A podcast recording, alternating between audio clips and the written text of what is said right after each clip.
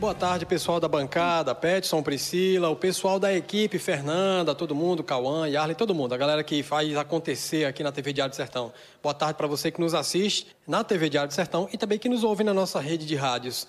Olha, Petson, Priscila, é, provavelmente na próxima semana vai para apreciação na Comissão de Constituição e Justiça do Senado um projeto de lei que vai dar muito o que falar. Embora já tenha sido aprovado na Câmara, né? Que é o novo Código Eleitoral Brasileiro, que, de acordo com o relator, consolida, reúne numa só lei as sete leis que atualmente regem as questões eleitorais e partidárias. É um código bastante extenso e a questão é que tem pontos aí que vai dar o que falar, como, por exemplo, a questão de reeleição e inelegibilidade o senador Marcelo Castro, do MDB do Piauí, que é o relator do novo código, ele deve apresentar o relatório até a próxima semana na Comissão de Constituição e Justiça do Senado. O anúncio foi feito nesta quinta-feira, após reunião de líderes na presidência do Senado. Durante o encontro, Castro detalhou os principais pontos do projeto de lei complementar 112-2021, já aprovado na Câmara dos Deputados. De acordo com o parlamentar, o novo Código Eleitoral tem quase 900 artigos e consolida em um só texto sete leis eleitorais e partidárias em vigor. Após a reunião de líderes, Castro concedeu uma entrevista coletiva em que destacou os pontos mais relevantes do relatório, entre eles temas como inelegibilidade e desincompatibilização de candidatos, sobras de vagas em eleições proporcionais e prestação de contas, além, claro, da questão da reeleição. O relator disse ainda que apresentará três propostas de emenda à Constituição, as PECs, que acabam com a reeleição para os cargos de prefeito, governador e presidente da República.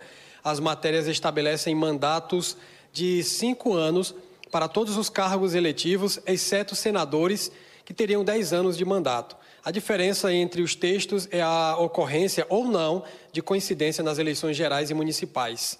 Com relação à inelegibilidade, por exemplo, Marcelo Castro explica que o novo código uniformiza o prazo de inelegibilidade de qualquer candidato que for punido por cometer crime eleitoral. Ele disse o seguinte: Passamos a contar o prazo a partir de 1 de janeiro do ano subsequente à eleição. Quem se tornou inelegível está inelegível por oito anos e passará dois pleitos sem disputar eleição. Se concorreu a um cargo em eleições gerais, vai passar duas eleições gerais fora do pleito. Se concorreu em eleição municipal, vai passar duas eleições municipais fora da disputa, foi o que falou o senador. Com relação ao fim da reeleição para cargos do executivo, Castro disse o seguinte: estamos apresentando três PECs para medir a posição dos senadores. É claro que só uma será aprovada, mas todas as três põem fim à reeleição de prefeito, governador e presidente da República. As três também colocam um mandato de cinco anos para todos, explicou o relator. O senador também falou sobre outros pontos na nova legislação eleitoral, como o trânsito em julgado, o caso Selma Arruda, desincompatibilização, quarentena, sobras eleitorais, prestação de contas, mandato de senador, entre outros. Esses pontos vocês podem ver na nossa matéria que vai estar postada no portal Diário e no Diário do Sertão. A gente vai colocar agora um trechinho do senador Marcelo Castro, relator do novo Código Eleitoral Brasileiro, falando rapidamente sobre a reunião que ele teve com os líderes partidários e falando um pouco sobre a questão da reeleição, que é um ponto que vai ter bastante discussão. A gente volta amanhã, aliás, a gente volta na próxima semana, a partir da segunda-feira, com mais informações. Um bom fim de semana para todo mundo, saúde, paz e juízo.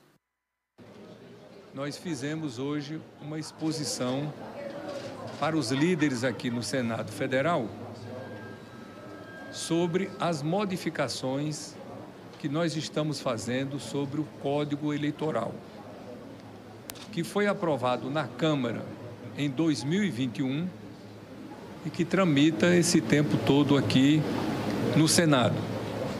E eu sou o relator.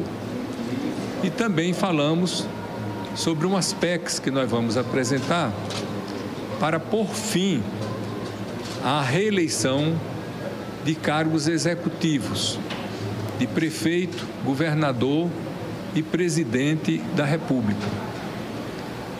E esse código que foi aprovado na Câmara, ele faz uma consolidação de toda a legislação eleitoral e partidária que tem no Brasil. São sete leis que são consolidadas numa só. Hoje, quando uma pessoa quer uma informação sobre a legislação eleitoral, ele tem que procurar e saber onde procurar em sete leis. Se o código for aprovado, promulgado, é, sancionado, publicado, nós teremos uma única lei tratando de toda a legislação eleitoral e partidária. Então, na prática, o que nós estamos fazendo é uma consolidação de toda a legislação eleitoral brasileira e partidária.